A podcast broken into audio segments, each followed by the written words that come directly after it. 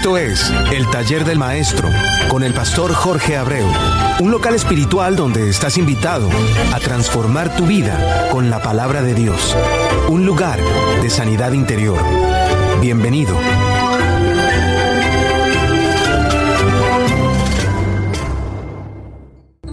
Para todos y también para los que van llegando, Dios me los siga bendiciendo grande y ricamente en esta bella mañana y aunque sé que no me puedes contestar, yo les envío de nuevo cada uno de los sintonizados como doble unción. Otro Dios me lo siga bendiciendo grande y ricamente. Así que recíbelo, porque está sintonizado con jadnacradio.org, una emisora sin fines de lucro y directamente conectada al corazón de Jesús. Soy tu hermano y amigo, reverendo Jorge Abreu, en los micrófonos del taller del maestro programa auspiciado por el Ministerio La Nueva Pasión de Cristo. Este programa de hoy te trae muchas cosas que se necesita comprender para poder seguir nuestro caminar en Cristo. La misión del reino para todos es levantar puente de amor de corazón a corazón para que Jesús, el unigénito de Dios, pueda transitar sobre nuestros corazones. Ahora bien, para poderte comunicar conmigo existen dos correos electrónicos el primero, el taller del maestro 67 arroba gmail.com. Y el segundo, la gloria de Dios está en mí. Repítelo, la gloria de Dios está en mí, para que lo sientas. La gloria de Dios está en mí.com. Que no se te olviden para que lo recuerdes en todo momento y pásalo para que se peguen otros corazones. Porque todos los martes y jueves a esta misma hora 6 y 30 de la tarde, desde esta bella ciudad de Miami, estamos en esta trinchera espiritual para de mutuo acuerdo darle el alimento necesario a nuestro sistema espiritual. Pero tienes que poner atención para que puedas enseñar lo que Dios pone en nosotros para que el pueblo de Dios no muera o sea destruido porque le faltó el conocimiento. A continuación, pongamos toda esta trinchera espiritual delante de la presencia de Dios y seguidamente el estremez espiritual, su autor Miguel San, Marco y su título, Postrado ante ti, Señor. Oremos. Jesús, amado Dios, gracias. Gracias porque unido al Espíritu Santo de, de Dios, tenemos el privilegio de entrar delante de su presencia, pidiéndole perdón por nuestros errores, producto del pecado, para que al mismo tiempo la palabra que usted puso en mi corazón sea santificada para que sirva de bendición para cada corazón que usted ha sensibilizado ahora, en este momento. Desaparezcan de ellos, Señor, todo dolor existente en sus corazones. Como sé que usted los conoce, amado Dios, sánelo y sálvelo, Señor, en el nombre de Cristo Jesús. Gracias, mi amado Dios. Amén, amén y amén.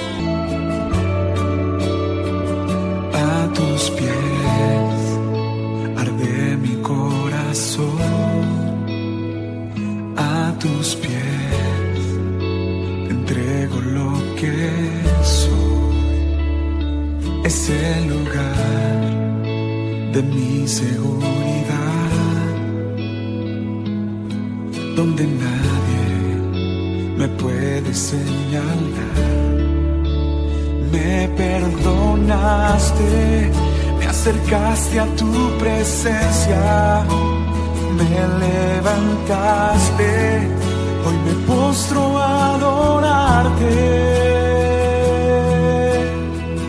No hay lugar más alto,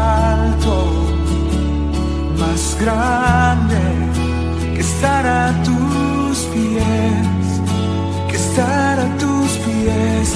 No hay lugar más alto grande que estar a tus pies, que estar a tus pies. Cristina Clario.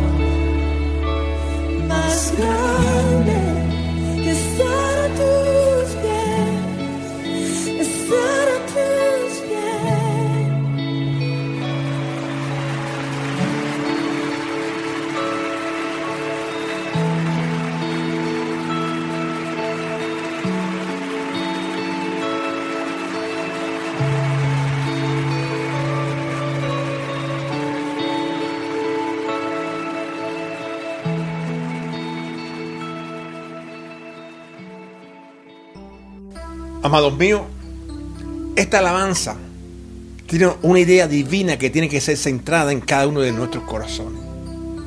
No hay lugar más alto, más grande que estar a sus pies. Verdad absoluta. Y esto nos pone como referencia a nosotros delante de la presencia de Jesucristo, el unigénito, el unigénito de Dios.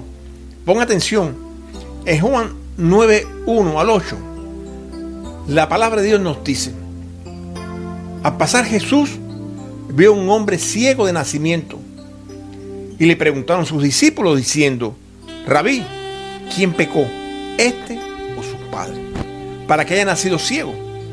Respondió Jesús, no es que pecó este ni sus padres, sino para que las obras de Dios se manifiesten en él. Me es necesario hacer las obras del que me envió. Entre tanto, que el día dura, la noche viene, cuando nadie puede trabajar, entre tanto que estoy en el mundo, luz soy del mundo. Dicho esto, escupió en tierra e hizo lodo con la saliva y untó con el lodo los ojos del ciego. Y le dijo, ve a lavarte en el estanque de Siloé, que traducido es enviado. Fue entonces y se lavó y regresó viendo. Entonces los vecinos y los que antes le habían visto que era ciego decían, ¿no es este el que se sentaba y mendigaba? ¿Te das cuenta? Y mendigaba. Yo creo que casi todos nosotros hemos mendigado en, nuestro campo espiritual más de una vez, para no poner más, para ser conservador. Casi todos tenemos alguna condición en nuestro ser carnal. Y todos los que la tienen están buscando soluciones a esa condición. Algunos en el lugar correcto a través del orden divino y otros en lugares no correctos. Y a pesar del tiempo transcurrido, esa condición persiste en nosotros. Y lo más lindo del caso es que todavía en la actualidad persiste.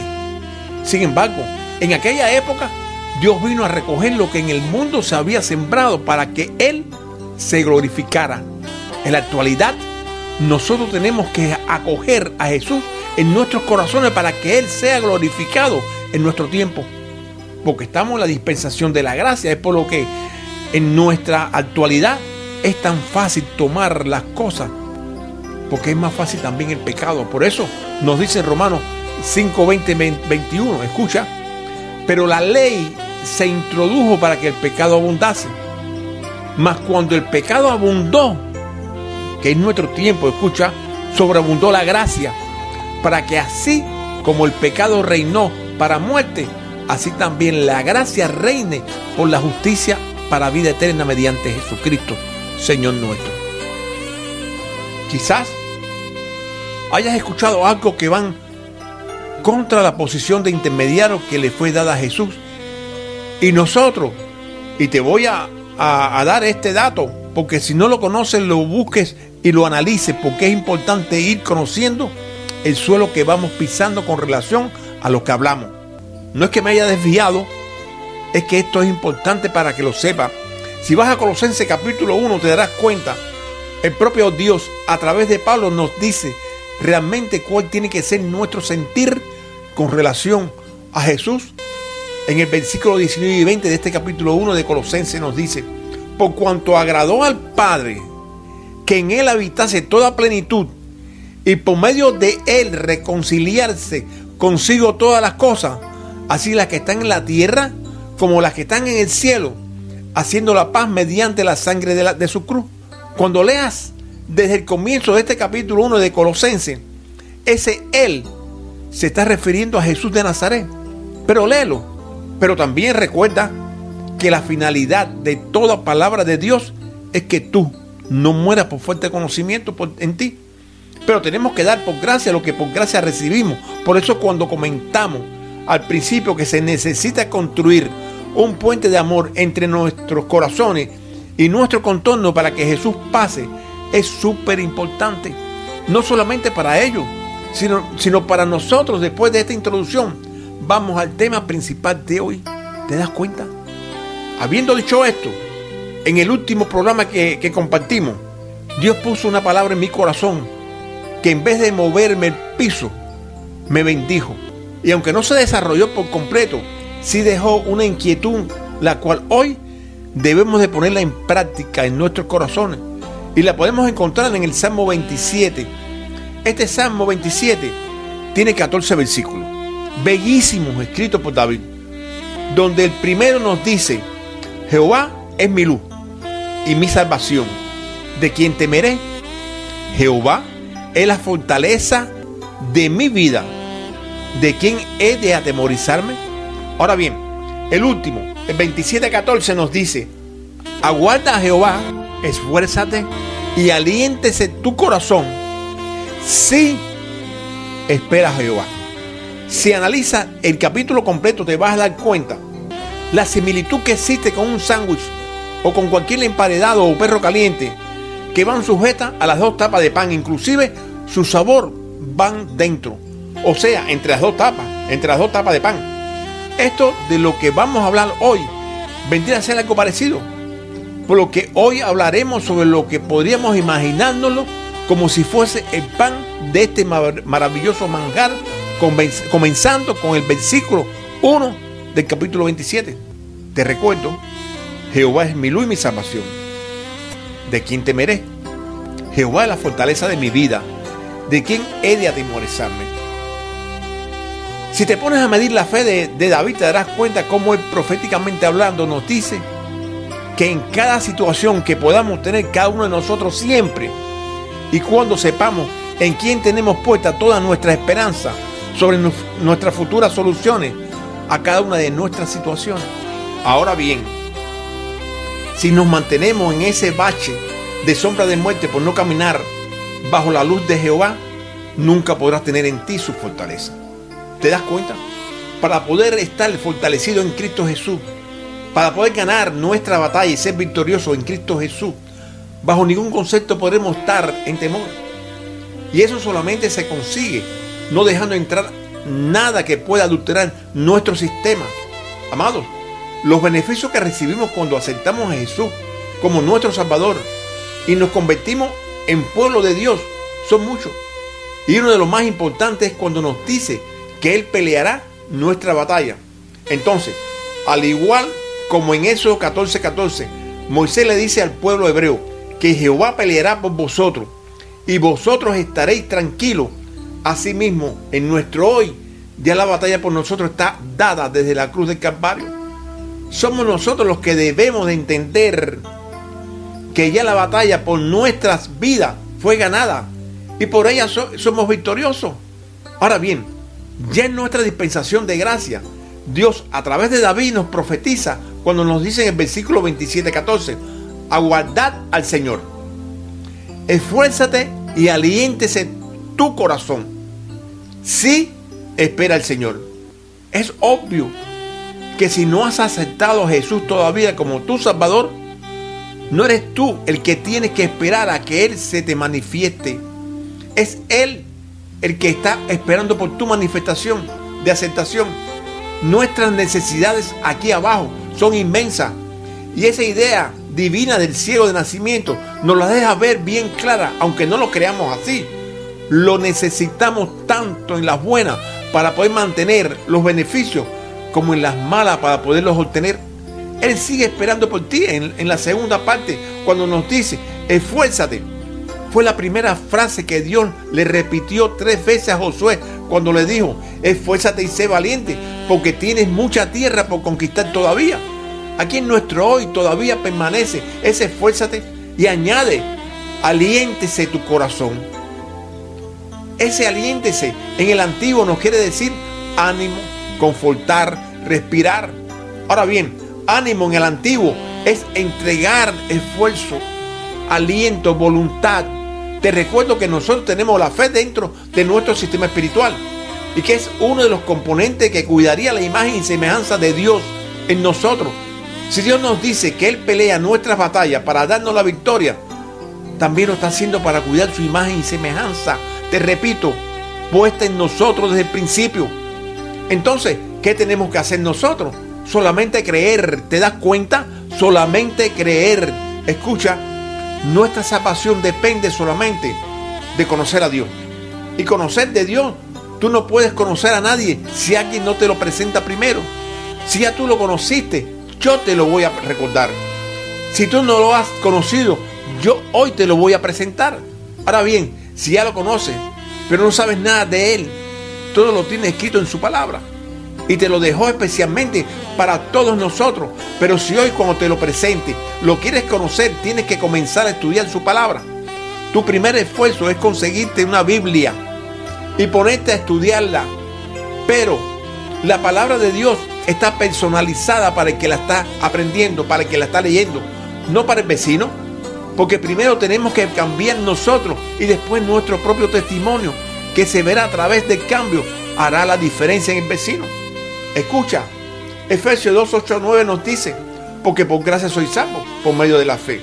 Y esta no de vosotros, porque es un don de Dios, no por obra para que nadie se gloríe. Hay algo que necesitamos entender. Dios no salvará tu carne. Nuestra carne va al polvo. Lo que Él necesita salvar es nuestro sistema espiritual, que es lo que está a imagen y semejanza de Él. Él no se sacrificó por nuestra carne. Él lo hizo por nuestro sistema espiritual. Es por lo que Jesús a través de Juan nos explica que seremos sanos de acuerdo a cómo prospere nuestra alma. Se dan cuenta lo importante de poder conservar en nuestro interior la palabra no adulterada, recordando que la fe utiliza a Jesús para salvación. Es su fe salvadora, la misma que sanó al ciego nacimiento, a la mujer de flujo de sangre, a la hija de Jairo y muchos más en el correr del tiempo. Y quizás tú cuando estés escuchando y tu fe y tu fe pueda activarla, también serás sano o sana. Como también nos dice en Romanos 10, 8 a 10, esta es la palabra de fe que predicamos. Que si confesares con tu boca que Jesús es el Señor y creyeres en tu corazón que Dios le levantó de los muertos, serás salvo. Porque con el corazón se cree para justicia, pero con la boca se confiesa para salvación. Una pequeña y sencilla oración de arrepentimiento es la llave, fíjate, es la llave que te dejará entrar en el corazón de Jesús. Si te crees listo, repite conmigo. Jesús, amado Dios, delante de su presencia me encuentro, arrepentido de todos mis pecados, reconociendo que me han llevado a consecuencias que duelen en mi vida y mi contorno. Perdóneme, yo quiero cambiar, yo quiero ser libre de pecado y recuperar mi vida honrada y honesta, que me haga hacedor de mis hijos y mi contorno. Yo quiero ser parte de su pueblo y usted se convierte en mi Dios. Es por lo que le entrego mi corazón. Amén, amén y amén. ¿Ya aprendiste a decidir sobre el bien? Ahora se necesita que decidas dejar lo que te martiriza y ha dañado todo tu ser, porque Dios te ha perdonado. Que se vea en ti ese cambio es tan importante como el haber aceptado a Cristo. Porque nosotros cuando aceptamos a Cristo, nuestras vidas tienen que cambiar porque somos nueva criatura. Dios te siga bendiciendo grande y ricamente. Antes de terminar, quiero solamente recordarte dos cosas. La primera es que estamos en las redes sociales, sobre todo en YouTube. En YouTube nos puedes encontrar por Jorge B. Abreu. Jorge B. Puntico Abreu. El, el, el inscribirte, el, el dar clic con el dedito y visualizar, como es lógico, eso es importante para que otros puedan también, de una forma u otra, también obtener lo que por gracia tú mismo obteniste, porque tú también se lo vas a pasar. Por eso, que Dios te siga bendiciendo grande y ricamente.